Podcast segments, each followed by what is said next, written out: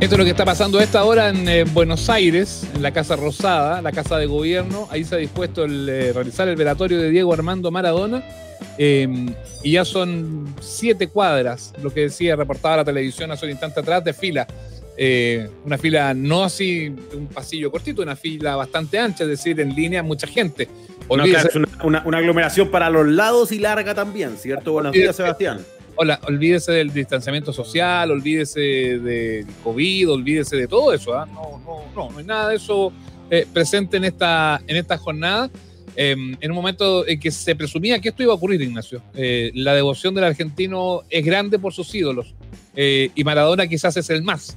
Entonces, la noticia de la muerte de Diego Armando Maradona es la que ya ha dado la vuelta al mundo y que tiene en este minuto sumido en un fuerte shock, podríamos decir, eh, a, todos los fanáticos eh, que muchos no lo pueden creer, muchos han pasado en vela, muchos no han dormido, eh, hicieron vigilia en el lugar donde se hizo la autopsia, hicieron vigilia luego en un lugar donde se supone que lo iban a trasladar en, la paternal. después no pasó nada ahí, se fue directo a, la Casa Rosada.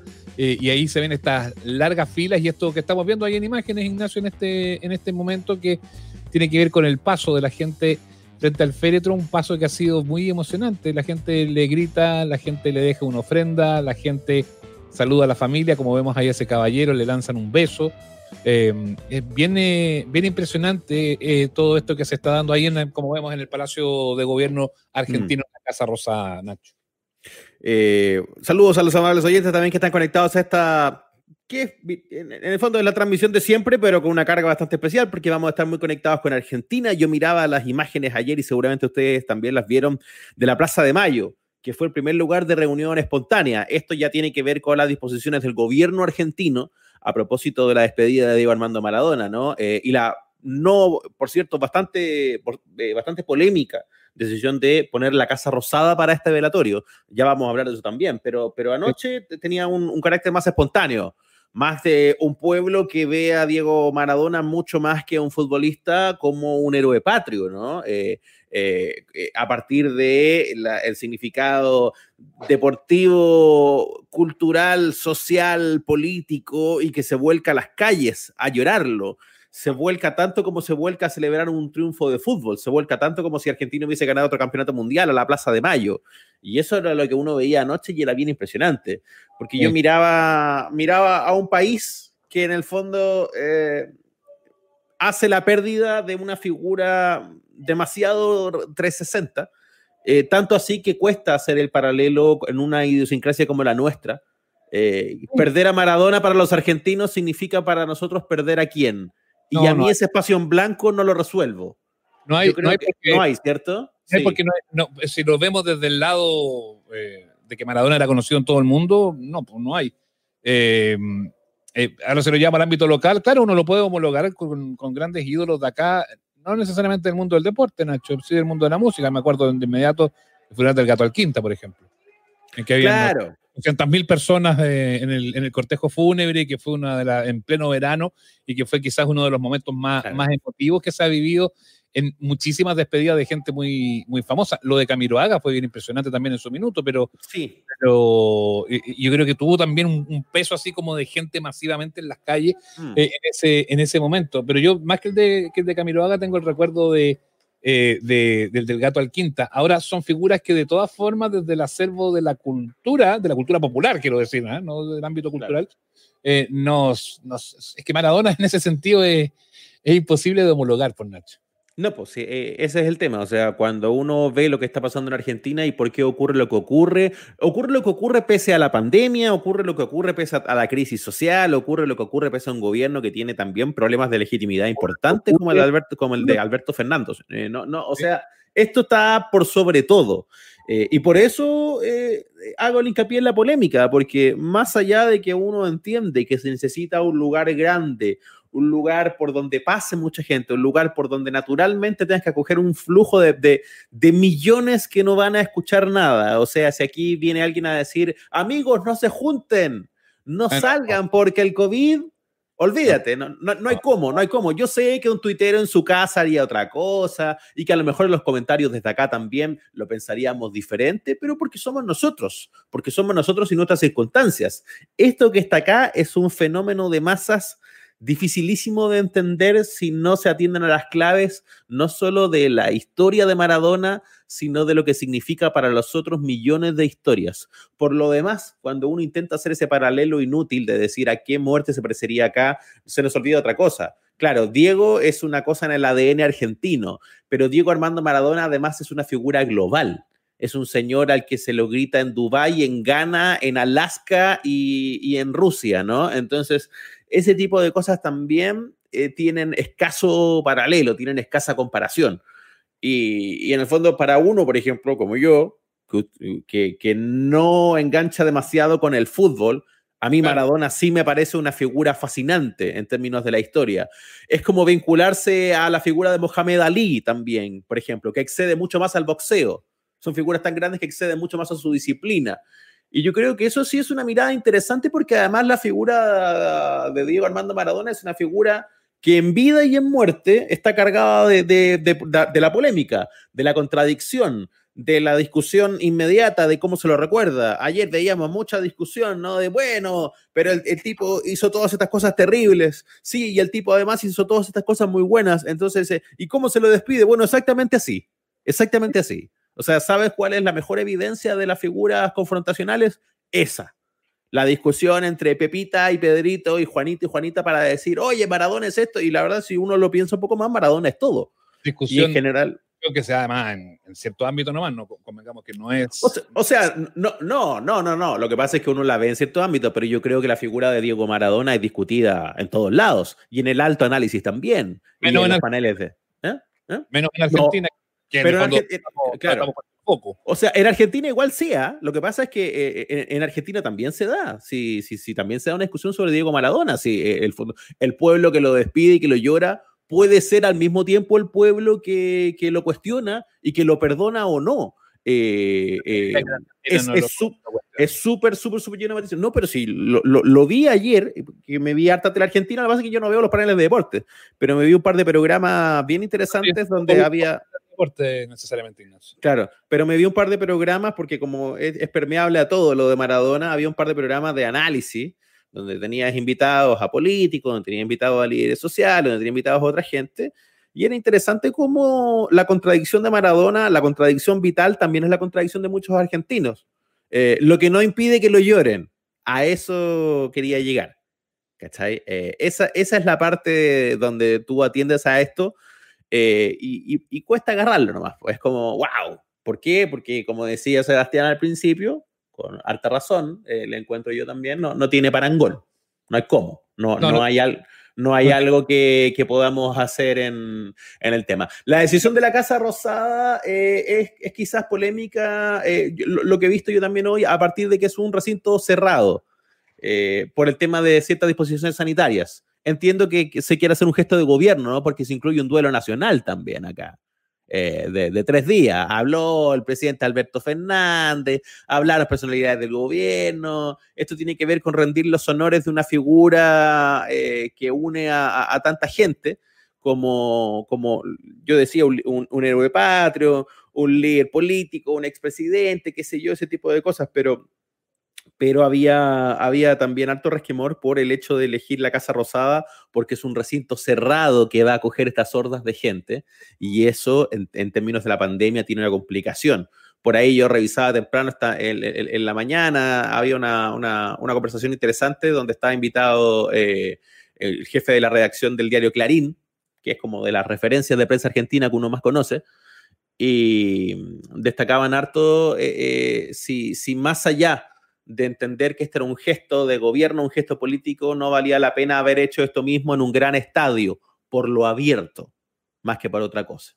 Sí, bien, yo encuentro ridículo esto, de, o sea, puedo entender la situación esta del, homenaje de Estado que se le quiera dar, pero, eh, pero uno, piensa, uno piensa en eso. Pues, o sea, no, no, sé qué es más peligroso, si que haya gente así ordenada en la bombonera o que haya una fila de siete cuadras esta fila mm. ancha que decíamos, Ignacio, que no es una fila así como de un pasillito angosto de una persona. No, pues. Donde puedan mantener la distancia, no, no, no es eso. Pero bueno, eh, estamos ahí en vivo, esta es una, eh, la señal oficial de, de, la Casa Rosada que está mostrando eh, en este minuto, de, claro, el ingreso devocional de muchos argentinos para rendir tributo a Diego, a Diego Armando Maradona. Pero pero hablemos de Maradona, pues hablemos de él, hablemos de, eh, de, su, de su figura, de sus alcances, de sus luces, de sus sombras, con uno que lo conoció muy bien, con uno que eh, disfrutó eh, primero como, como hincha, que luego saltó a la, a la vereda del periodismo, trabajó por casi una década en la revista El Gráfico y es una voz, por supuesto, más que autorizada para, para que conversemos esta mañana acá en, en nuestro programa. Está Leo Burgueño con nosotros, querido amigo. ¿Cómo te va, Leo? Hola Seba, ¿cómo estás Nacho? Buenos días. ¿Qué tal Leo? Un gusto saludarte, ¿cómo estás? Buen día. Muy bien, aquí estamos. Amaneciendo, mira que me, levanté especialmente para ustedes. ¿Eh? Qué grande, qué grande, eres el mejor. Eh, Leo no conoce las mañanas, ¿ah? así que sí, se, agradece el gesto. Sí. mira, no es por nosotros, es por el Diego, lo sabemos. Soy Nacho Lirista en eso. Eh, sobre todo después de, un día largo como ayer, la verdad estaba para quedarse un poquito más en la cama por lo menos. Pero bueno, ¿Cierto? ya estamos. Pero bueno, tiene, aparte que tiene, es un privilegio este Ignacio que tenemos, es un privilegio. Porque tiene llamado de la RAI, de Mediaset, de, de, todo el mundo. O sea, es un, es un, es un comopolita. Eh, no, no, a, Leo lo están pidiendo, lo están pidiendo de, de, Sputnik, lo están pidiendo de demasiados lados, así que que, venga para acá con nosotros a hacer un ratito de conversación y análisis sobre una figura como esta. Eh, nos sentimos honrados, mate en mano, muy bien. Mate en mano, además, mate en mano. Eh, em, ¿En qué estabas cuando pasadita a la una de la tarde se explota esta, esta noticia, Leo, ayer? Estaba saliendo del canal, venía en el, en el auto eh, y me mandó un mensaje Pipa, mi mejor amigo, el que trabaja en La Nación de Argentina para decirme que... Puedo decir que es un tipazo. Y él eh, me manda un mensaje diciendo, si sale de esta, es inmortal.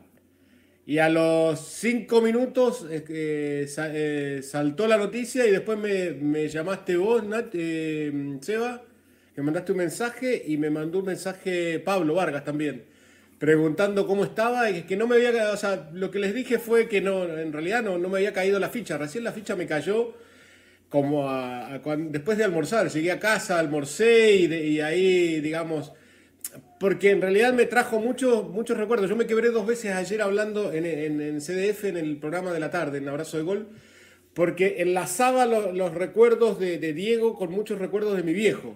Para la gente que no, no lo sabe, mi viejo murió el año pasado, digamos. Entonces, al, al, hilvanar muchos recuerdos de, la infancia y de la adolescencia que tienen que ver con Maradona, me traía muchos recuerdos de mi viejo. Y por eso escribí algo que me salió del alma, lo que escribí en Instagram, que es que el, digamos, el primer recuerdo es el gol, el segundo gol a Inglaterra y el abrazo de mi viejo cuando yo estaba llorando frente a la tele. Y ese recuerdo es demasiado fuerte, digamos, y une a dos personas porque Diego no es ni familiar, no es, no es conocido, no es amigo, pero dentro de todo eso que no es, está en, el, en, ese círculo que igualmente te, te, llega, digamos.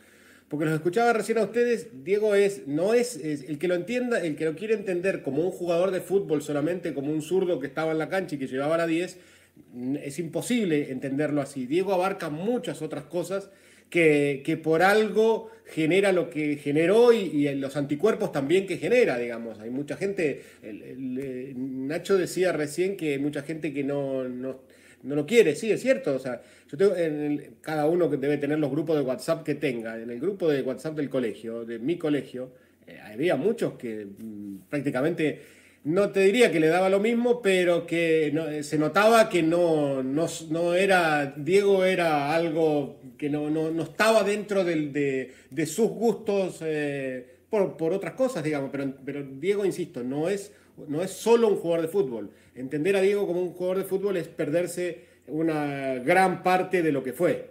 Ahora, ahora Leo, en eso, eso viene, viene evidente porque, claro, yo, yo creo que es la figura de Maradona. Eh, tiene, tuvo muchas luces y sombras, como, como, bueno, como le pasa a todo el mundo, pero como él es ídolo, eh, tiene mayor trascendencia, como decía Nacho, y es cierto que habrá un sector que lo, critica, pero eh, uno puede homologarlo, por ejemplo, con la figura de Carlos Monzón, creo yo. yo. Creo que va muy, de la mano de eso. tú, ¿cómo lo, cómo lo, que tú además tú lo viviste, tú viviste todo eso, viviste lo de lo de Maradona, lo de Monzón, lo viste ahí en el, en gráfico, además, en, eso, en, esos tiempos. ¿Cómo, eh, cómo se puede hacer ese paralelismo justamente por, eh, una, figura eh, tan idolatrada, pero a la vez tan controvertida como fue lo de Monzón y ahora lo que pasa también con, Maradona. Sí, si bien, a ver, lo, de Monzón también es distinto porque parte de, fue un ídolo nacional e internacional por, por, ciertas, digamos, no sé, por su amistad con Alain Delon, tenía, tenía ese, digamos, ese tinte internacional en una época en que no había redes sociales, no había nada. O sea, cuando Monzón es campeón del mundo en el 70, fue en el 70, en noviembre del 70. Eh, pero no, lo de Diego, lo de Diego es, eh, abarca mucho más cosas y además al, tener ese paso por, por Nápoles eh, que lo hace más universal, ser campeón del mundo en el 86, cuando recién, digamos, empieza, o sea, recién empieza a ser un poquito más universal las cosas, yo creo que también le, da ese toque, ese toque de que, lo conocían además en, absolutamente en todos los, lugares. A no, no, lo llegué, ni siquiera llegué a, tratar, digamos, pues murió en el 90 y... Murió en el 95, eh, justo el, el, día que fue mi primer viaje al exterior por el gráfico, eh, que iba a cubrir un torneo a mm, sub-20, el primero de Peckerman, y no, o sea, no llegué nunca a tener trato eh, con él. Sí con Diego, porque ese 95-96 cubría Boca, un Boca livianito para cubrir en ese momento. Era del que dirigía Bilardo, jugaba Maradona y jugaba Canigia. O sea, era, pura, mamita. Sí, no, y, además te, te, te, compro los jovencitos que jugaban. Estaba eh, Juan Sebastián Verón, el Kili González, o sea, nombres, eh, nombres livianitos como para cubrir. Todos los días había noticias ahí. Eh, pero sí, a Diego, o sea, en, esas circunstancias lo llegué a conocer. Tenía muy buen trato porque hay que darle el contexto de la época. A los entrenamientos de Boca en ese momento, primero que Boca no tenía un predio propio, ya de partida algo impensado. Impensado hoy, digo. Que había 15 periodistas que cubríamos Boca, 15 periodistas. O sea, imagínense lo que sería hoy. Una, locura. Boca con Maradona, Canigi y Bilardo. Y lo otro era, o sea, llegábamos a la mañana, mate en mano, así como estoy ahora, te sentabas a, ver el entrenamiento, o sea, te sentabas, esa es la otra parte, a ver el entrenamiento y llegaba Coppola con, las, con medias luna para todos. Muchachos, dice, no van a quedarse sin comer a la mañana. Y aparecía con una bandeja de medias luna para compartir eh, entre todos. Y lo otro era, que la cuento siempre, que no, o sea, vos no te podías sentar en el entrenamiento de, de Bilardo. Porque Bilardo decía, si mis jugadores están tres horas entrenando parados, ¿por qué los periodistas van a estar sentados? Y si vos te sentabas en esas tres horas que duraba el entrenamiento, dos horas, lo que vos quieras, el tipo tenía un, eh, un encargado que te iba, eh, lo digo en chileno, te iba sapeando y después tenía anotado quién se había sentado y quién no para no responderle después, en, después del entrenamiento. Locura que tenía Bilardo, digamos. Sí, pues un periodo bien, bien, impresionante y, y, claro, tú dices que era cálido en el chato Maradona, pero, pero, a ver, si profundizamos un poco más en eso. ¿Cómo fue tu, tu experiencia ahí con, con, él mano a mano? Es un tipo, eh, o sea, fue un tipo muy generoso con sus compañeros. Eh, fíjate que, hay, que debe haber pocos compañeros que hablen mal de él, porque era un tipo que no, o sea, no había, eh, los, premios se peleaban, los, por lo menos en Boca, yo, yo tenía muy buena relación en ese Boca con McAllister y con Canigia.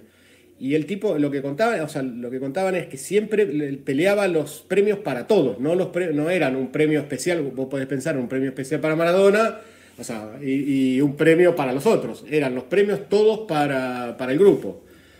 Con el gesto que yo que, tuvo con un compañero, mm, y fue en una de las clásicas notas que te encargaba el gráfico, que era concentrar con Boca, eh, en Parán, eh, Boca concentraba en el Hotel Nogaró, ese que está enfrente de la Casa Rosada, o sea, enfrente del Cabildo, saliendo, digamos, parándose en la puerta de la Casa Rosada, sobre mano izquierda en la diagonal, digamos, enfrente del Cabildo. Ahí concentraba Boca en el Hotel Nogaró. Nosotros concentramos con el fotógrafo, que era Mario Paganetti en ese momento, eh, y el Bilardo, obviamente, a la tarde, emputecido, dice poniéndole subtítulos siempre a lo que decía Bilardo, porque se entendía la mitad, decía, pero pibe, ¿qué hace acá? ¿Qué hace acá? No, le digo, me encargaron una nota de, del gráfico y voy a concentrar. No, no, pero acá no, acá no. Dice, después de la cena, venga, venga a, a tomar un café conmigo. Y estaba, y yo tenía buena relación con Pumpido y con el Tata Brown. Dos fueron, jugaron con Diego en el 86. Bueno, el Tata, el Tata Brown se murió el año pasado también. Es cierto. Eh, y él dice: si, si, te llama a charlar, se va a quedar hasta las 5 de la mañana. Tate, dicho, dicho y hecho. 5 de la mañana contando historias de, de, estudiantes de La Plata, de la época que era jugador.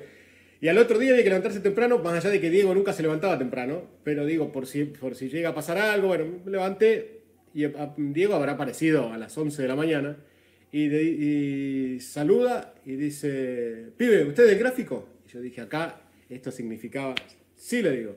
Eso, yo, pensé que venía una patada y, todos para afuera. Y dice, ¿sabes qué, qué, nota podés hacer, pibe? Hoy debuta, hoy debuta Verón, ¿lo conocés? Sí, le digo. ¿Por qué no hace una nota conmigo?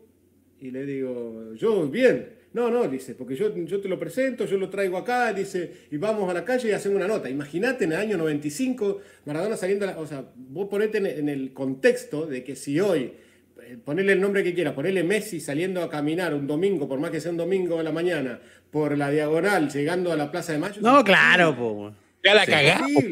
Sí, es como que te agarre Charlie García a hacer una nota, no sé, oye, mira, mira, eh, eh, claro, Charlie en la mitad de los 80 diciendo, mira, te presento, porque Verón después fue súper grande, te presenta este otro tipo, mira, ven, vamos con Fito Páez, que te lo presento yo y nos vamos a la calle un rato a ver qué pasa. sí, no, historia, imposible en el sentido de poder salir a la calle. Sí, la, la, la, masa que ibas a sumar ahí, pues obvio, sí. Queda, esta cagada que estamos viendo ahora, pues o sea, se llena todo el mundo, se tira ¡Qué fuerte! Bueno, y la hicieron. Sí, sí, la, hicimos y él le dice, y, yo ahí te hablo de la generosidad del tipo con Verón, porque lo que él quería era apadrinarlo a Verón para que sea conocido.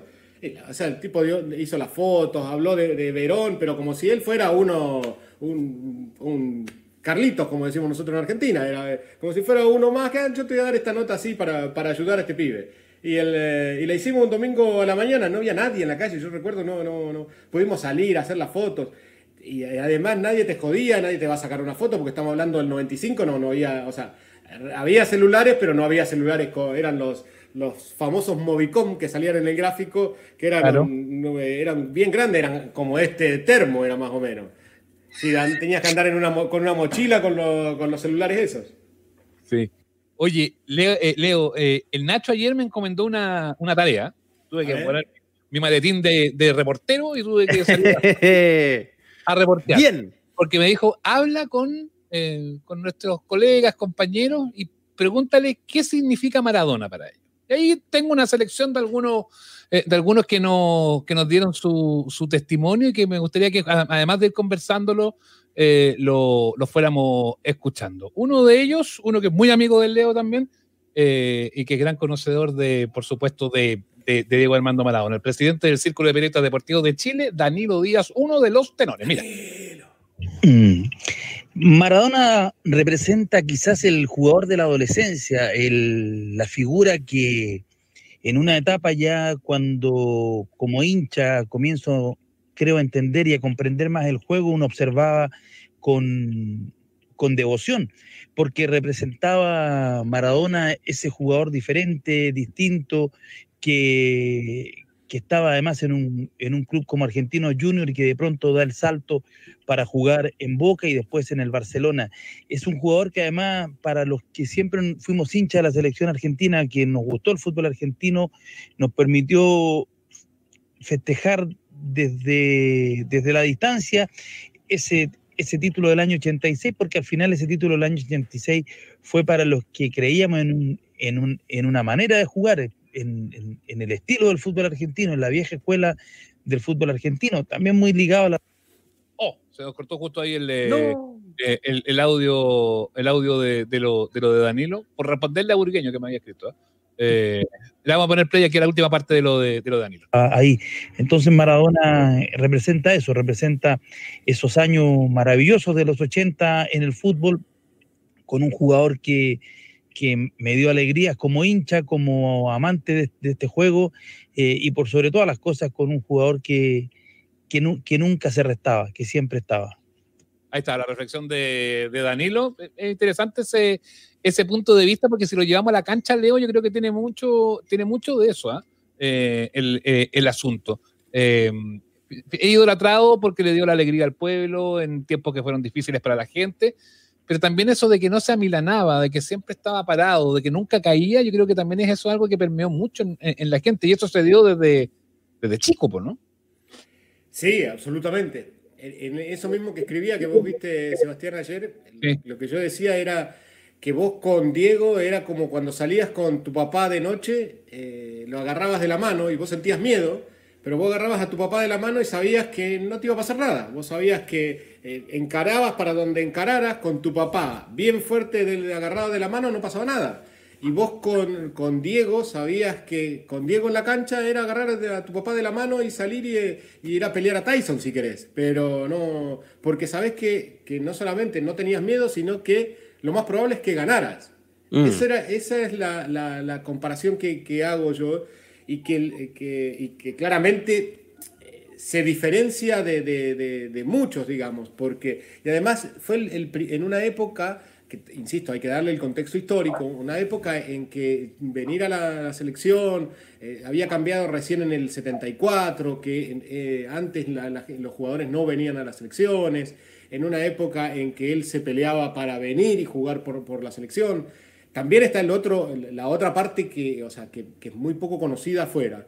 Pero Diego fue discutido en la selección, porque las eliminatorias de, que llevan a México 86, Diego jugó muy mal. Eh, de hecho, hay, eh, siempre Vilardo mostraba un recorte del diario Tiempo Argentino, creo que era, y que decía, se titulaba, ¿es necesario traer a Maradona a la selección? Ese era el título. Porque el, gran, em, eh, eh, digamos, el gran jugador de esas eliminatorias fue Pasarela, el que lleva de la mano a, Argentina ese Mundial de México. Pero el gran Maradona empieza, eh, digamos, se empieza a gestar en Nápoles, el segundo año en Nápoles. En un equipo, el primer año el equipo era desastroso. Diego volvió a pelear el descenso igual que lo que peleaban en Argentinos Juniors. El equipo era como si jugáramos nosotros tres, con Diego y, siete más. Estaban condenados estaban condenados a bajar en ese momento cuando llega Maradona, ¿no? El 76. Eh, él llega 84-85, esa temporada. Ayer veía imágenes del, primer equipo, era, era, un, equipo, todo lo que representaba un equipo chico, o sea, era un equipo chico con pocas ambiciones, salvarse del descenso, se salvaron, y de ahí se empieza a armar el que sale campeón ya era un mejor equipo y el que sale por segunda vez campeón en el 90, sí, ese era un equipazo. Ese ya tenía Careca Alemao y ya tenía muchos que fueron base de la selección italiana que jugó el Mundial 90, digamos. Oye, eh, me voy a meter acá para eh, preguntar por una, un, tema de Maradona fuera de la cancha, pero que me parece re importante, eh, que tiene que ver con la organización política alrededor del fútbol hay una historia de los 90 eh, con este sindicato internacional de futbolistas. Maradona intentando hacer un poder que le hiciera el balance a las figuras de la FIFA estas figuras poderosas y también siniestras como los Avalanche y los Blatter eh, y Grondona en su momento la cabeza del fútbol argentino, eh, a propósito de, hacer un gran colectivo, que, que, ya no fueran así como sindicatos por país. Y Maradona empujó mucho esa historia y, armó una cosa con, con, unas figuras impresionantes de la época, así como que logró convocar a, así como a la Liga de la Justicia de todas las estrellas del fútbol, pero, estaba pero algo eh, estaba, estaba cantonada también. Entonces es interesante porque eso ya es, es, fútbol, pero es fútbol y política. Eh, y de repente es un costado que, que, que, que, claro, también es una de las historias de Diego Armando Maradona, pero, pero que es interesante a partir de lo que luego pasó con la FIFA y cómo se entiende hoy una mirada que ya la tenía Diego ahí en los 90. ¿Cómo pasó eso? Sí, y, todo, por eso a, todo hay que agregarle el contexto de la época. Era impensado armar un, sindicato de futbolistas en esa época, eh, teniendo en cuenta que eh, eso surge a, través, a raíz de los horarios en que se jugó el Mundial. Él, 86, ¿no? Campeón en el 86, lo que reclamaba eran por los horarios del 86. Claro. Eran, eran eh, en Ciudad de México, al mediodía. Claro. Entonces, Con el calor así porque era el horario de Europa. Exactamente. Y ahora sería peor porque ahora tenés que, considerar también el horario de China y para venderle todo a, a, ah, claro, eso claro. El clásico de el clásico de España, eh, Real Madrid y Barcelona, se está jugando a un horario que puedan verlo los chinos, digamos. A la medianoche europea, claro. Claro, porque no, porque antes esos clásicos se jugaban a la noche de Europa, hoy no se pueden jugar a la noche de Europa para poder eh, televisarlo en China. Ellos armaron ese sindicato que en definitiva eran los tipos más eh, digamos, más contestatarios del poder y en eso también, en eso también mucho abarca la figura de, Maradona, digamos, en siempre estar en contra, o siempre, pongámosle casi siempre o generalmente, estar en contra del poder. Y eso también le generó y le, eh, generó hasta último momento muchos enemigos, eh, afuera y también los mismos que te decía adentro. O sea, por ejemplo, te voy a dar un ejemplo cercano. Mi vieja no era maradoniana y de hecho no, o sea, le caía mal el personaje de Maradona. Eh, para ponerte un ejemplo bien cercano de, en cambio mi viejo era, era maradoniano a muerte. En la familia estaba dividida, por ejemplo, ahí con mi viejo y mi vieja. Oye, lo que caía mal de Maradona era la frontalidad, eran los excesos. ¿Qué, qué es lo que era lo que caía mal? No, no, no a tu, no a tu santa madre, digo, digo como en general. Eh, a, la gente, que es la... Porque yo creo que también es importante en este momento, o sea, está bien que nos acordemos de las buenas, pero también hay que pasar un poquito por, por, esa, por esas malas. y yo creo que va de la mano de, esas adicciones, que de acuerdo a la, a la, biografía partieron muy temprano, ya cuando estaba en Barcelona y comenzando en los 80, es como el primer encuentro con, con el mundo de la droga, no se da eh, con, con, los capos de la mafia y todo eso en Nápoles, como muchos especularon, fue, fue, incluso claro con la camorra. La camorra.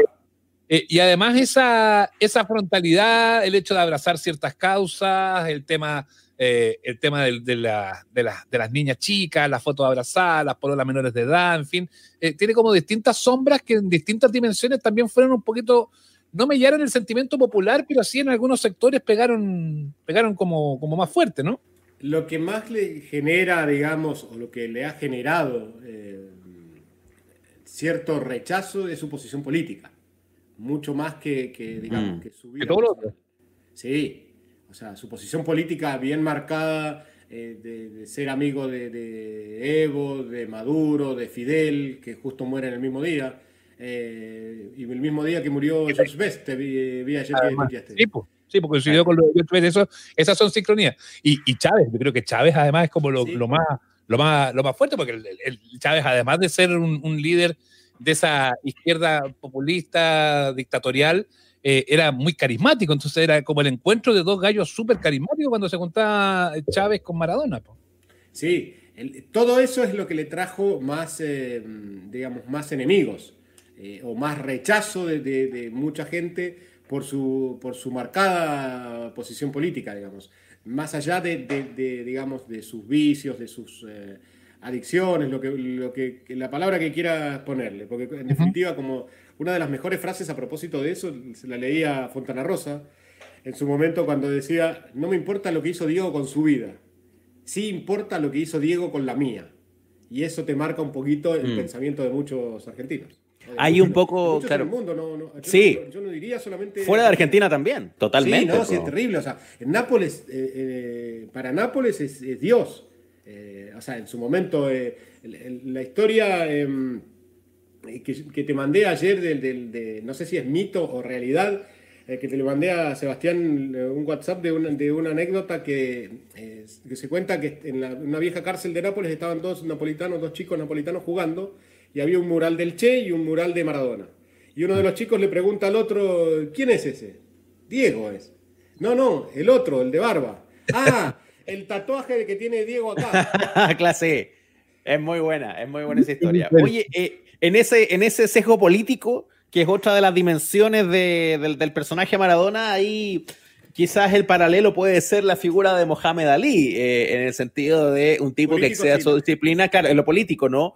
Porque en, em, en, el sentido de ser un tipo que excede a su disciplina, que es muy bueno, que es un talento muy único, pero que también tenía una marcada posición y que le trajo también polémica y problemas. Eh, Mohamed Ali fue un tipo que se vinculó en su momento a los que resistían a la guerra de Vietnam y, el envío, y el envío a, la guerra, y él se negó a ir y fue hasta la cárcel por no ir y, dijo, yo, a, mí no me hizo nada el, el, tipo de Vietnam, a mí el que, el que me hace la vida imposible está acá, en mi país, el que me está jodiendo. Cuando él además abraza al Islam y se cambia el nombre de Cassius Clay a, a Mohamed Ali y luego va más lejos y se vincula con figuras políticas súper cuestionadas también como la de Malcolm X o los Panteras Negras, que eran líderes revolucionarios que también abrazaron vías violentas en medio de la pelea por los derechos civiles en los Estados Unidos. Entonces ahí de repente uno va, claro, cada historia es cada historia, ¿cierto? No todo el rato uno va a caer como en el pozo de la comparación, pero hay ciertas cosas de alguien eh, que, en el fondo, quizás tiene que ver con los orígenes, ¿no? Porque es, esto es el deporte como vehículo también para vencer a la miseria, eh, tanto en el caso de, de Maradona como el de un tipo como Ali. Sí, y además, o sea, eh, yo creo que, Mohamed Ali fue el primero que trasciende desde lo deportivo a lo político, a nivel internacional. Me parece que es la primera figura que, da ese paso. Por eso lo cuestionaban en su momento a, eh, Michael Jordan por no haber dado ese paso eh, para tener una, una posición política especialmente para la gente de raza negra en Estados Unidos. Vean el, documental de, Jordan y es uno de los grandes cuestionamientos que tienen y hacían la comparación inmediatamente con, con Mohamed Ali.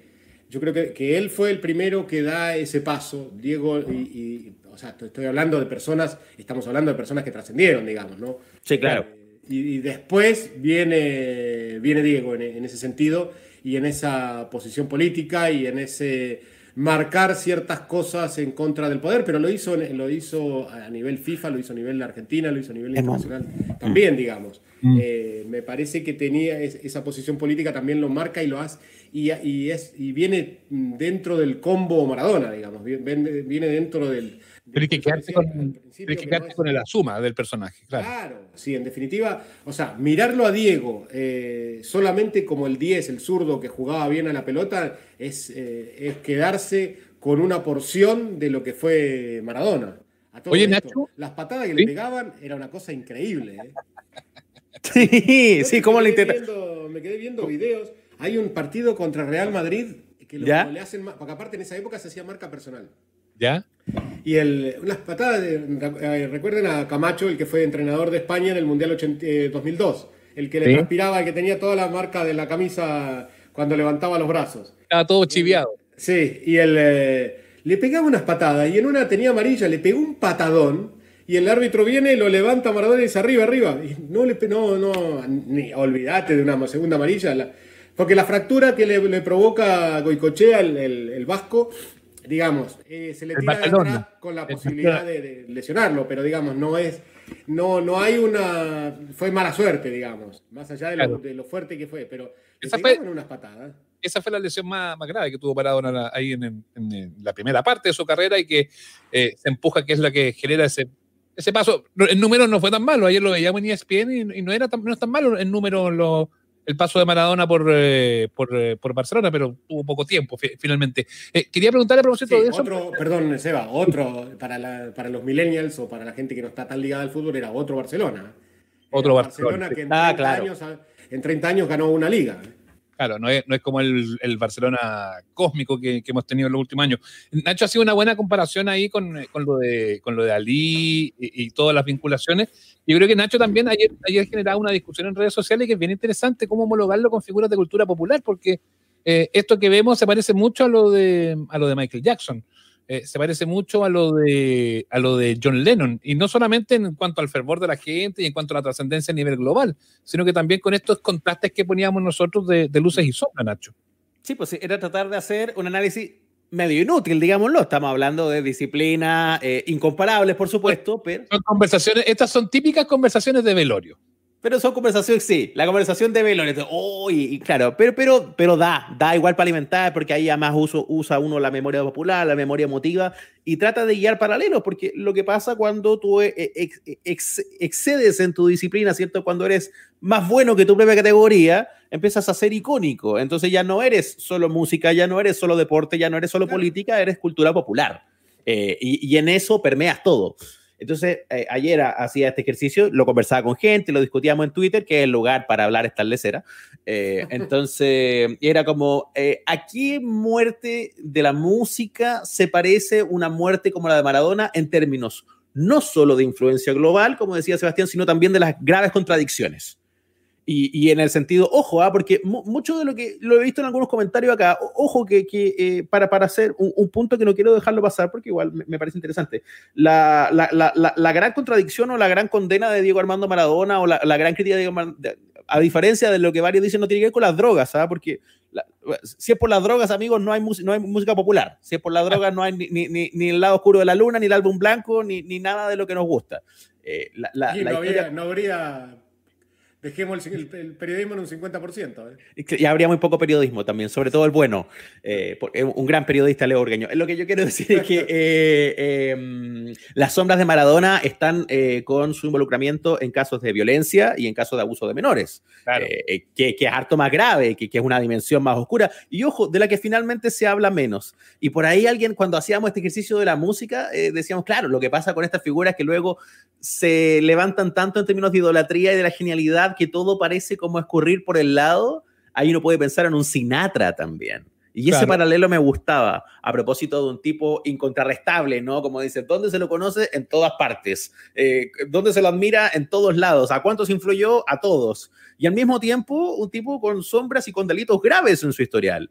Entonces, eh, a propósito de esta historia de cómo se le recuerda a alguien, es que era lo peor, es que era lo mejor. Bueno, eran las dos, ¿no? Eso es lo que pasa con esto. Era la peor y la mejor.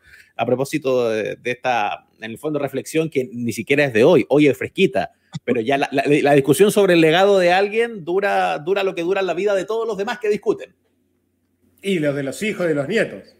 Porque después viene el, el, yo lo vi jugar cuando y, hay estadios que tuvieron un millón de personas. Sí, yo vi ese gol cuando en realidad no, me has acordado un amigo en común que tenemos con, con Seba. Yo vi ese partido y, después esos estadios parece que tuvieran un millón de, capacidad para un millón de personas porque si no, no, no hubieran entrado todos.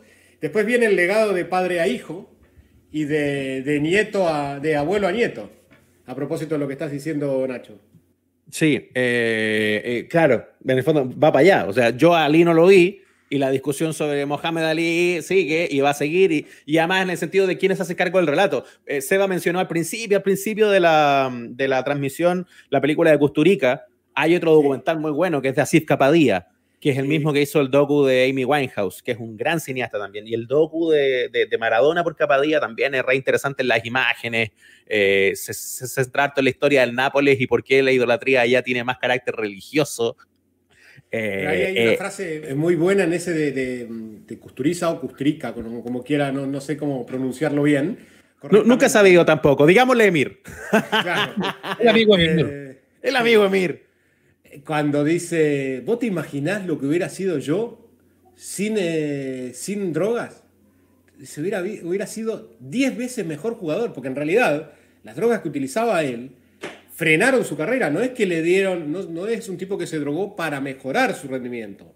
Al revés, sus drogas lo, que hacían eh, fue frenar su, su, rendimiento o, o, no prolongar en el tiempo lo que hubiera sido.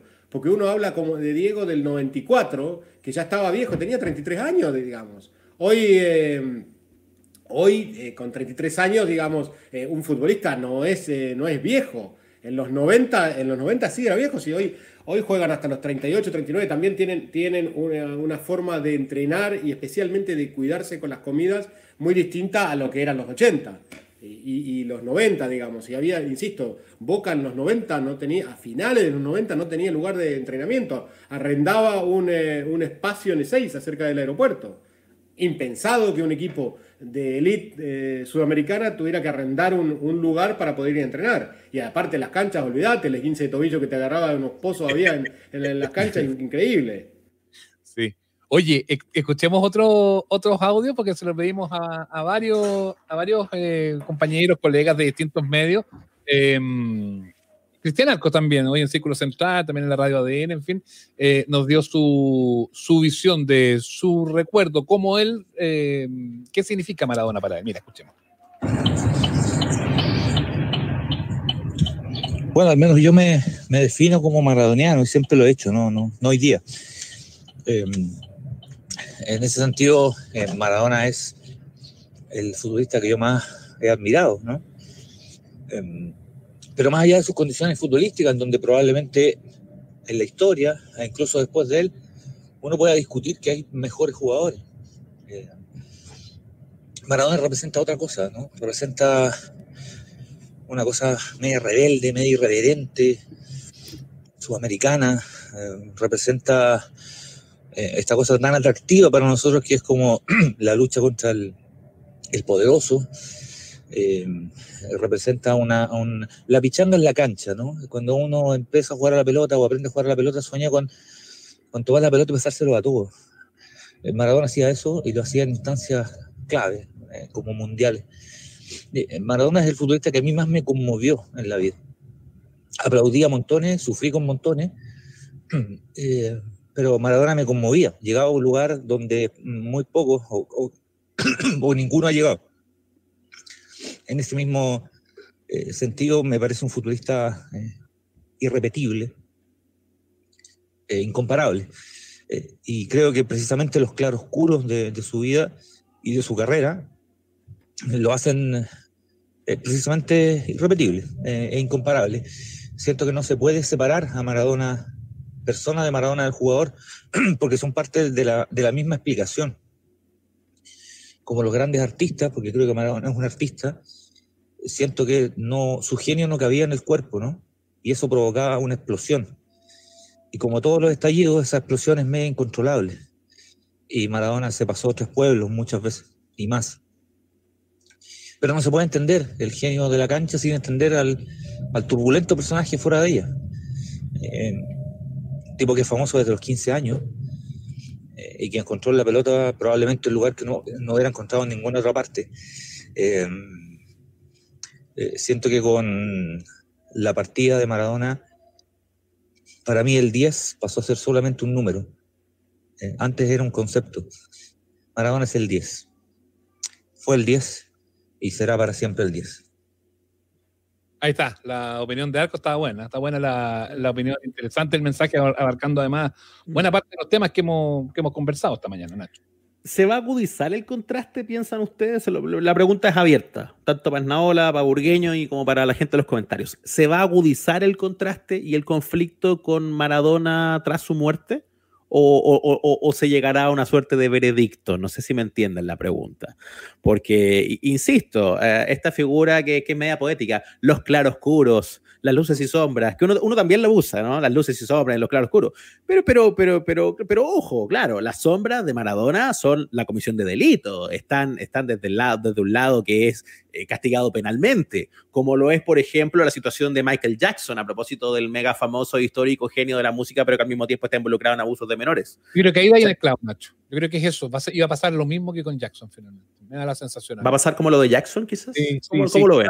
Que va a quedar ahí, que va a quedar ahí estacionado como, como, como hechos factuales y que mucha gente lo, eh, que lo cancela, en esta lógica de la cancelación, además que tenemos hoy por hoy en, eh, en, en el mundo, que da de la mano de la, de las redes sociales, pero que pasa un poco, un poco con, con todo, porque ha tenido una conducta eh, en algún ámbito que haya sido cuestionada, se cancela, y muchos son súper radicales en ese sentido. Voy a sacar un poco esta viñeta porque no estoy como pato. Se nos, pierde, se nos pierde un poquito lo de abajo, sí, para que aparezca usted. No me veo yo. Eh, entonces, eh, entonces ahora sí. Sí, esa lógica de la cancelación que a mí me parece un poco, un poco ridícula, porque todo, es pura gente con luces y sombras jugando a personas públicas que tienen sombras y luces, por, decirlo de alguna manera, eh, y, es, complejo porque ¿cómo, cómo, ponemos la vara finalmente para, cancelar a alguien. pero a mí lo que me parece más complejo es, la cancelación de la obra, y que ha sido súper debate en muchos otros ámbitos, en el, ámbito de Michael Jackson, con, eh, toda su obra musical, eh, en el mundo del rock, Nacho, ahí tú, tú tenés mejor memoria que yo, pero son casi todos podríamos decir. hay, cualquier, hay, cualquier señor que debería haber pasado más en cana que vendiendo discos. Así, derechamente. Exactamente. Derechamente. Eh, acá fue todo un tema, acuérdate, con, con, lo de Guido Vallejo, ¿te acuerdas? Y Barrabases, que una obra tan cargada de bonomía, de bondad para los niños, y resulta que se vio eh, más que salpicada una causa también por, eh, por red de por red de, de, menores. y, y, esa, y también ahí se armó ese debate, bueno, voy a quemar las barrabases, otros decían, no, yo no las voy a quemar porque es mi infancia, mi... Eh, y yo creo que ahí viene el cálculo, de, el cálculo individual. Eh, obviamente que la, la, la, vida de Maradona, la idolatría por Maradona no, no va a cesar, va a seguir siendo el 10, el Dios, el del pueblo, el de la gente. Y obviamente los, los, los eh, que idolatran dejan fuera muchas veces todas estas cosas. Eh, y a los otros, a los que hacen los juicios porque no les interesa o les interesa menos, seguramente van a dejar de hacerlo, porque como no les interesa tanto o no tuvieron tanto fervor, no, no va a haber una persistencia en ello. Por lo tanto, a mí me da la sensación de que va a quedar como eso, un tipo, y que, y que no creo que haya que hacerlo muy distinto, Nacho. Eh, yo creo que tiene que quedar perfectamente sentado como el tipo era un ídolo, un ídolo en cancha, eh, un gallo que en su vida personal tuvo una serie de problemas, tantos problemas, eh, como que lo llevaron a, a tener todos estos asuntos, todos estos, todos estos muertos dentro del closet. Em, ahora la vida para una persona, y no, es justificación, a que no se vaya a mal entender, por favor, eh, porque las cosas que hizo en, todo ámbito, incluso el de la droga, yo soy bien radical con eso, porque no, soy, creo que la droga transforma mucho a la gente y como bien decía el Leo más temprano, eh, a lo mejor hasta dónde hubiese llegado Maradona si no hubiese sido adicto, que lo decía el propio Maradona, más de alguna nota lo, lo, mencionó, pero, pero finalmente, eh, eh, como decía Galeano Leo, la exitoína termina siendo una droga mucho peor, un gallo que termina sin poder y, y diciendo y confesando que cambiaría todo lo que tiene, la fama, la fortuna, los autos, las casas, las minas, el reconocimiento por caminar un par de cuadras en la calle corriente sin que nadie se le acerque y poder ir a ver una función de teatro, teatro una película al cine. Eh, esas cuestiones son súper potentes y al final, como también alguien decía por ahí, Leo, eh, a Maradona y a todas estas grandes figuras, que además encima Maradona que partió desde la miseria, eh, desde la miseria misma, nadie le enseñó cómo ser ídolo.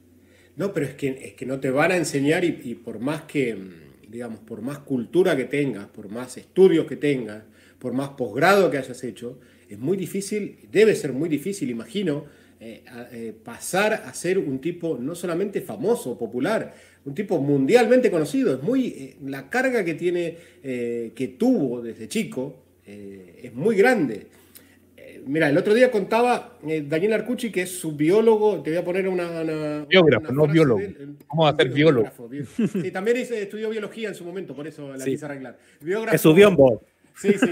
El, contaba el otro día, eh, la entrevista, le, hice una entrevista en, y en lado B, en lado B, en tu canal de YouTube, está esa entrevista que además con esa sincronía fue estrenada recién este, este fin de semana, ¿no?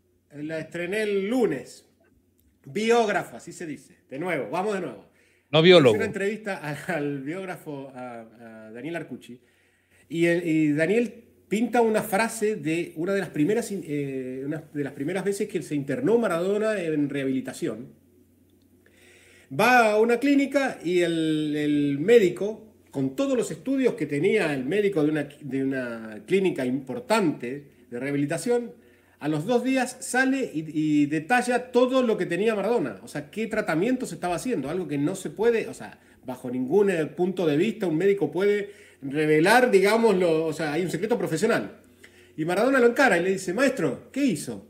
Y dice, no aguanté la presión de la prensa. Dos días y, Maradona le dice, maestro, dos días usted no aguantó la presión. Yo llevo 30 años y mire cómo, mire cómo estoy. Esa es la gran diferencia. Es muy difícil ser un tipo súper famoso. Y te estoy poniendo de un médico, con todos los estudios que puede tener un médico, que no aguantó la presión dos días. Imagínate lo que tiene que ser un tipo que a los 15 años ya era famoso, a los 18 ya era famoso internacionalmente, a los 20 y algo ya era mundialmente, universalmente, que te diría, eh, famoso.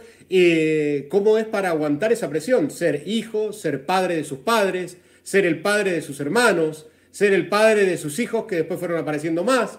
Eh, es muy difícil todo eso. Nacho, no se te ve la cara porque estás tapado por tu micrófono. ¿Cómo que Ahí estoy, oye, oye, y el micrófono profesional muy caro que tienes, a ver si te lo podía acercar un poco, Leo, porque algunos dicen que se te escucha medio bajito. A ver, ahí, ahí, ahí, voy a tenerlo el ah, micrófono. Pero mi, pero mi. por ahí, estúpido. Una hora de programa. y se acerca el micrófono. Ven, ven, ven. ven. Isabela. No. Ven, ven, saluda acá, saluda a los tíos acá. Oh, la presión. Mira, qué belleza. Ay. A ver, mira, qué linda, Leo. bueno, ¿Cómo te llamas?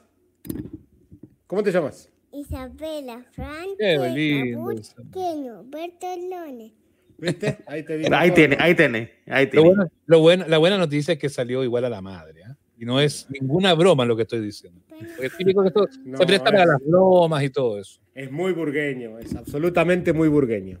Parece tu. Sí. ¿Querés? Ah, para que quiere poner música en el iPad. Dame un Ah, segundo que hay que solucionar los temas familiares. Ah, no, se No, la, la batería del iPad. Anda a traerme Ah. el celular que está ahí. Anda a traer el celular. Ahí para que pueda cargar. Oye, eh, Oye, ¿vieron Leo, a tenemos- propósito- la- los auditores dicen que partamos todo de nuevo ¿ah? para Todo de nuevo. de audio. Sí, porque eh, recién ahora, a los 54 minutos de transmisión, se escucha a Leo Burgueño. Muy bien. ¿ah? Yo tendré No. el micrófono cerca, pero me escuché. ¿ah? Eh, Ahí, eh, ahí, no, ahí, no. Oye, eh, estábamos hablando de lo de, de, de lo de, de lo de. Ya me perdí en lo que estamos porque Isabela No, no. no, Lo había no- citado. perdió. Sí, no sé si había alcanzado a citar a Galeano. Cars. Pero espera que vamos a poner Cars. No, no, no, no, tú concéntrate en Cars, tú concéntrate en Cars, ahí, ayúdale, ayúdale Seba. Ahí Esa. Saludos, chao, diga. Chao, Isabela. Se fue. Qué linda. Qué, li- qué li- qué lindo nombre también, ¿ah? Muy, muy lindo nombre. Oye, estaba pensando, porque lo, lo- lo dijiste, pero no me quedó claro para si no lo alcanzaste a citar textual o no, eh, en Naola, lo de el retrato de fue Galeano de Maradona. ¿Sí? ¿Me fui yo? No, No, lo si escucho estoy. muy bajo. No, que tiene los Cars ahí al lado. Sí. Eh, lo- lo- el, el retrato que hace Galeano sobre Maradona, esa es la figura del dios sucio, que lo, replicaron harto. Es buena la. No es tan largo, es como un parrafito eh, Sí. de Galeano sobre Diego O sea, Maradona. Sí, claro, es eso que dice que Maradona se convirtió en una suerte de dios sucio, el más humano de los dioses, y eso explica la veneración universal que él conquistó más que ningún otro jugador. Un dios sucio que, nos, que se nos parece, mujeriego, parlanchín, borrachín, tragón, irresponsable, mentiroso, fanfarrón. Eh, además, y ahí es donde hace toda esta analogía de la exitoína que yo men- mencionaba. Los Esa, dioses no se jubilan por muy humanos que sean. Él nunca pudo regresar a la, a la anónima multitud de donde venía. La fama que lo había salvado de la miseria lo hizo prisionero. La exitoína es una droga muchísimo más devastadora que la cocaína, aunque no la delatan los análisis de sangre ni de orina. Eso en un, un compendio, porque es mucho, un poco más largo ese, ese texto, pero, pero resumiendo justamente eso que, que- que- que estábamos conversando de eh, que se daba con, eh, con la figura de Maradona, que, que, como decíamos, no, nadie le enseñó, pero a nadie le enseñan. Y cuando tú tenés esa imagen, muchachos, que se da de saliendo por el túnel, me parece que es en San Pablo. Eso, Leo, tú ahí conoces mejor. Esa es la presentación en el San Paulo. Sí. Eh, 80.000 De la hora- personas fueron, eh, de la hora 80.000 diez. personas fueron ese día al- al- Claro. a verlo al tipo, año 84 estamos hablando, ¿eh? En el ahora estadio Diego Armando Maradona, porque fue, fue es. rebautizado. Pero esa imagen, Nacho, yo no sé si tú la has visto, eh, que está saliendo de la boca del túnel y que Sí. afuera hay 500 fotógrafos, y si no, Sí. 1000 fotógrafos. Así, Sí, esa foto es increíble. Es increíble. porque creo que es una gran demostración. A ver si, si tú contáis algo, Nacho, yo, yo la busco mientras tanto, esa, esa foto, Sí. que anda dando vuelta mucho en esta, en esta hora. Es muy heavy porque también en el fondo es de las fotos que eh, entrega una pequeña dimensión de lo que tiene que ser vivir una vida como esa. O sea, en el fondo que cada uno de tus pasos tiene esa mirada del mundo, esas 450 cámaras ahí. En el caso de Maradona, con una carrera de fútbol que empieza así como a los nueve años y, y que en el fondo toda tu vida completa es un reality show antes de los reality. Esto no tiene que ver con excusar ni con justificar nada de las cosas bien condenables que se han hablado acá sobre Diego Maradona, sino tratar de dimensionar algo que mu- muy pocas Esa. personas en el planeta, esa, claro, que muy pocas, pocas personas en el planeta pueden haber vivido en términos de, de tu existencia propia. O sea, bajo la mirada de tanta, tanta gente. ¿Cómo no volverse loco? Estoy pensando en eso, ¿ah? estoy pensando cómo, cómo tener una vida así sin perder completamente la razón. ¿Podría uno, podría un Leo, un Seba, una Jenny, un Rodrigo, un Sergio, un Juan de Chimbarongo vivir una vida así? Así, ¿no? Con esas 500 cámaras a tu alrededor, con dos millones de personas que quieren un trazo tuyo, eh, en cualquier parte del mundo, además, no hay dónde arrancar, no hay dónde arrancar cuando eres Maradona, cuando eres Jackson, cuando eres Sinatra, cuando eres Lennon. Eh, ¿Podrías vivir esa vida sin, sin volverte completamente loco, weón? Yo no. Porque además tenés que ver otra cosa, Nacho, y siempre, siempre hablo del contexto. Esto, esta foto es hace 36 años. Imagínate la cantidad de cámaras que habría hoy en, ese, en esa salida. Multiplicalas en estos 36 años. No, y aparte que habrían, habrían eh, ¿cuánto caben en, en San Pablo, Leo? Había 80.000 personas ese día, fue para la Había- presentación. O- habían 90.000 cámaras, entonces, si es que se hubiese hecho. Mm. Y ya Diego tenía 23 años en esa foto y llevaba 8 de carrera profesional. Debutó en el 76. Debutó antes de, en agosto, en- perdón, en octubre del 76, antes de cumplir los 16, 16 años. Imagínate. O sea, claro, de, de frentón, o sea, de frentón en la exposición, por eso eh, el paralelo que hacíamos antes con ciertos ídolos de la música que tienen la particularidad de que también empiezan muy chicos, como la historia del fútbol. La diferencia quizás es que la, la estrella o la más. exposición, claro, se extienden más, ¿no? Se pueden alargar en el tiempo, pero muchas veces no porque los excesos se los comen antes. Ahí tienes la, la edad a la que se murió un Elvis, la misma Sí. edad a la que se murió Michael Jackson, eh, qué, qué sé yo. Hay, hay, hay una cosa como de los costos asociados que se pagan en vida por las vidas que tomas y quitas. Elvis que, murió en el, Elvis que murió en el trono, además. Elvis que murió en el trono. Hay una cosa de la discusión, está, está moviendo algo, Leo, que suena mucho, al aviso. Es que tiene el micrófono. Quiero Ignacio, sacar el micrófono, quiero sacar el. ¿Qué quiere hacer? ¿Ah? No, Basta. quería sacar el, quería sacar el micrófono, dale, sí. No, dele nomás. No, está bien, está bien. Además, estamos ya en la recta final del programa. Sí, en la recta final. Eh, había unas reflexiones re interesantes, no se la quiero robar, quiero darle el crédito porque se la leí a la Andrea Hernández, que también es periodista deportiva, eh, a propósito de la... ESPN. De, la ¿eh? de ESPN, ¿cierto? ESPN, es, sí, colega, es colega suya, Seba. Sí. Y alumna, Eh, fue alumna mía. Mire, ah, buena alumna, buena alumna Andrea. Claro, habla de, de lo que hemos conversado acá. A Maradona lo puede juzgar para bien, para mal. Difundir todo el material que dejó su paso por este mundo dentro y fuera de una cancha. eh, en, en las cosas muy terribles que hemos mencionado y las cosas muy geniales que hacen que tanta gente lo llore. Y aquí es donde yo me quiero detener porque yo creo que ella toca un punto que es súper bueno. Hay un territorio de esta discusión que es ilegítimo. Un territorio donde nadie tiene propiedad para opinar. Eh, raro, porque se supone que hoy día uno puede opinar de todo. No, yo puedo opinar de todo. Soy Juan de Chimbarongo, tengo Twitter, puedo opinar de todo. Tranquilo. No, no. Hay un territorio de esta discusión que no es racional y en el que nadie tiene propiedad. Y ese es eh, intentar definir por quién se puede llorar y por quién no. Decirle al de al lado, tú no puedes llorar por este señor y decirle al otro, no, tú sí puedes. Es pararse ahí a entregar visas de duelo. ¿Se entiende o no? Sí. Ese territorio no le corresponde a nadie, eh, eh, independiente de las cosas que hemos conversado, independiente del, del juicio, porque el juicio está y va a seguir estando. Cuando ya hablábamos de cómo se recuerda a alguien, cómo se recordará por adelante, no sé, luego a un Woody Allen o a un Polanski o a un Neruda o a figuras también profundamente contradictorias, dueñas de belleza y de horror al mismo tiempo. Entonces dice, ¿se lloran, no se lloran? Bueno, a ti no te toca definir. Eso es. Estoy de acuerdo con Javier eh, Villarroel, que habla de Juan de Chimbarongo. Me acaba de mandar bien. un mensaje. Juan me pidió tu teléfono, Nacho. Después va a arreglar algunas cuentas con vos. No hay problema, no hay problema. Yo, yo voy, voy a Chimbarongo personalmente, yo. Muy bien, y te traes unos canastitos. Eh, Leo, eh, gracias por estar este rato con nosotros. Se nos pasó volando. Mira, estuvimos una hora prácticamente hablando. Eh, em, nada, pues a, seguir eh, viviendo estos días con la intensidad que, se, que le toca eh, a la gente que, que vibra con el fútbol, que vibra con el deporte y que y en particular que tuviste tú ahí además una, una historia próxima, cercana, allegada, no de amigos como bien nos decías, pero sí de tener un conocimiento mucho mayor del que, del que a este otro lado de la cordillera pudimos, pudimos tener con, con Maradona. Lo último, Leo, eh, hay filas de siete cuadras y se supone que esto, ah, la, la familia ha planteado que debiera terminar a las 4 de la tarde. Eh, queman, queman todo si cierran a las 4, me da la sensación, ¿o no? Sí, yo creo que sí. Porque va a haber mucha. O sea, eh, lo que, lo que estás marcando y lo que va la gente que va a llegar después.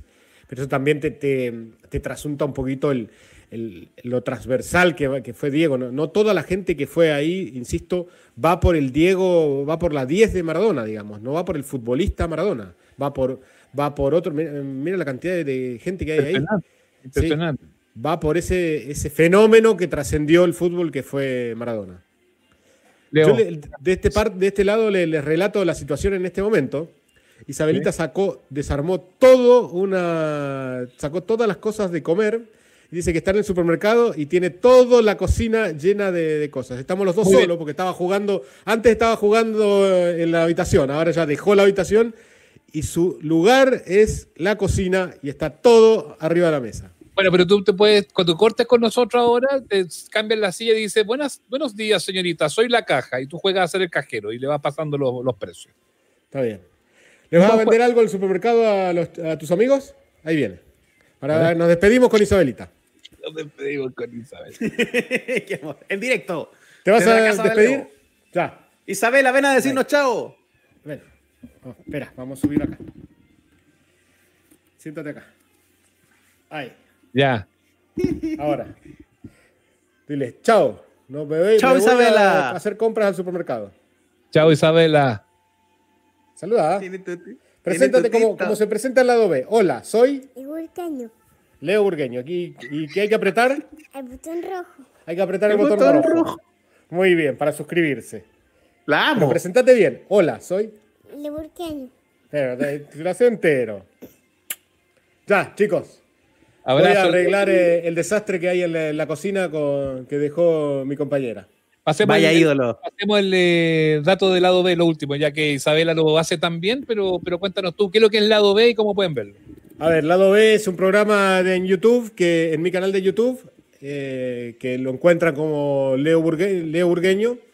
Eh, es un canal que tiene entrevistas. La última fue justamente, el, ojo fue a Daniel Arcucci, que es el biógrafo. Escribió tres, eh, tres libros de, de Maradona y él se autodefine como el acompañante de Maradona.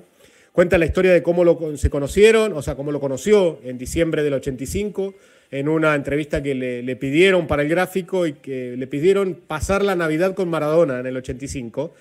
Y, y a partir de, de ese encuentro, cómo se genera la relación entre los dos, anécdotas, hay una muy buena de, de- la anécdota de la camorra italiana, es, eh, es- es para verla. Eh, ahora yo les voy a pasar el, el link de la entrevista a ustedes y ahí lo, lo pueden publicar en, en su canal, ahí está. No, pero ahí está. Esa es Ahí la, está, lo- esa es la, entre- la entrevista con Arcucci. La, la anterior fue a Eduardo Sacheri en la segunda temporada, el escritor el, el- el que ganó el Oscar con El secreto de sus ojos, que él, él hizo la novela La pregunta de sus ojos. Y, y en la, la temporada, la primera temporada, la- perdón, la segunda temporada la, la abrí con Vicente del Bosque, una entrevista con el entrenador eh, de España, campeón del mundo en el 2010. Esos son los capítulos de, de la primera temporada. El más visto fue Elías Figueroa con Teófilo Cubillas. que fue además un, un doblete un doblete fenomenal ahí que pudiste eh, armar eh, entre chileno y peruano, dos tremendos cracks. Eh, ya Leo, eh, gracias, gracias, gracias miles por venir a- con nosotros ¿no? y, y poder hablar de, de esta jornada que para los argentinos, los argentinos, y le digo en propiedad porque el burgueño es chileno ya, los, para los argentinos va a ser eh, eh, inolvidable de aquí en adelante este 25 de noviembre. Dale, les agradezco mucho y otro día nos, nos volvemos a encontrar en esta madrugada de, de semana. Cuídate. Chao. Chao. Cuídense, chao. Saludos a Juan de Chimbarongo. Eso, Saludos, Chimarongo, eso. Chimarongo. Ay, ya.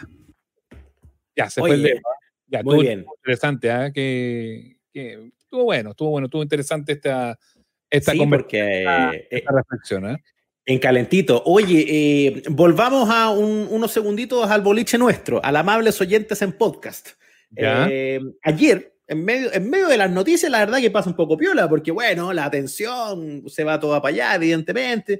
Pero ayer, si estuvieron atentos a plataformas como Spotify, no teníamos arriba el podcast. No. Porque hubo un problema, hubo una caída de Anchor, que es la plataforma donde nosotros subimos la plataforma, eh, subimos el capítulo para que se replique en varias, en varias redes a la vez. Cuando tú subes algo a Anchor, queda en Spotify, en Google Podcast, en Apple Podcast, las plataformas de audio donde estamos. Entonces, sí se puede ver y escuchar en YouTube para algunas personas que lo hayan visto por ahí, pero sabemos que el grueso de la gente nos escucha y nos sigue en Spotify. Entonces, y, y no queremos que dejen de estar ahí también, así que No, no, no. eh, eh, vamos con mm, mm, algo así como 12 horas de desfase, pero vamos a- ahora ya durante la mañana a dejar arriba el capítulo de esta semana que, que está re bueno, que es Sí. con Mauricio Jürgensen invitado, que una conversa así eh, bien, bien interesante, bien honesta. Y, Sí. y, y qué otras cosas hablamos? Ya ni me acuerdo, son buenas. De palabras, Hablamos de las palabras, las palabras. es verdad. Eh, Está está re bueno, así que eh, perdonen la, la- y perdonen, no, gracias por la paciencia, pero no. En este caso, en esta vuelta sí que podemos decir en propiedad que eh, eh, fue una falla del satélite, podríamos decir. Sí. Nosotros estábamos listitos ayer para subirlo, pero no hubo caso, eh, así que esperamos que se pueda ya normalizar durante esta jornada. Si están muy apurados, decir así. si lo quieren ver, si lo quieren ver ahora ya, ya, ya, en YouTube, en el mismo canal donde, donde pueden encontrar este programa, ahí pueden verlo. Y si no, se aguantan un poquito y ya de seguro en la tarde va a estar ya disponible. O en las próximas horas ahí, cuando Feluca ya le ponga, le ponga arriba. up. Por fin puedo decir que no fue culpa mía y que mi familia está bien. Así, Eso. siempre, siempre quise usar esa frase. Ya, y este también lo vamos a subir como podcast, ¿ah? porque está bien interesante. Sí. ¿no? Oye, porque eso sí. Como quedamos, como quedamos debiendo la yapa, porque no, como hicimos ese programa juntos el otro día, no, no quedó tan bueno sonoramente. Este sí, además que está interesante con harta, con hartas reflexiones. Gracias a Fernando Tapia, gracias a- a- al Pancho Sagredo, gracias a. mm, Marcos. No, pero es que digo los que no alcanzaron a salir. Ah, Eh, los que no alcanzaron a salir. Sí, porque no alcanzaron a salir y ya, no, ya nos, pilla, nos pilla el tiempo de Ah, más. pensé que eran los que habían salido. No, Eh, sí, no, actuar- no actuaron hoy. Claro, un, como un actor, al José Villanueva también, que me- también le había pedido, me mandó su, su audio. Muchas gracias, Sí. eh, porque entregaron ahí también su, Sí. su testimonio. Ya, Ya los que les pedimos y no quisieron también. Gracias. Chao. un abrazo. Chao.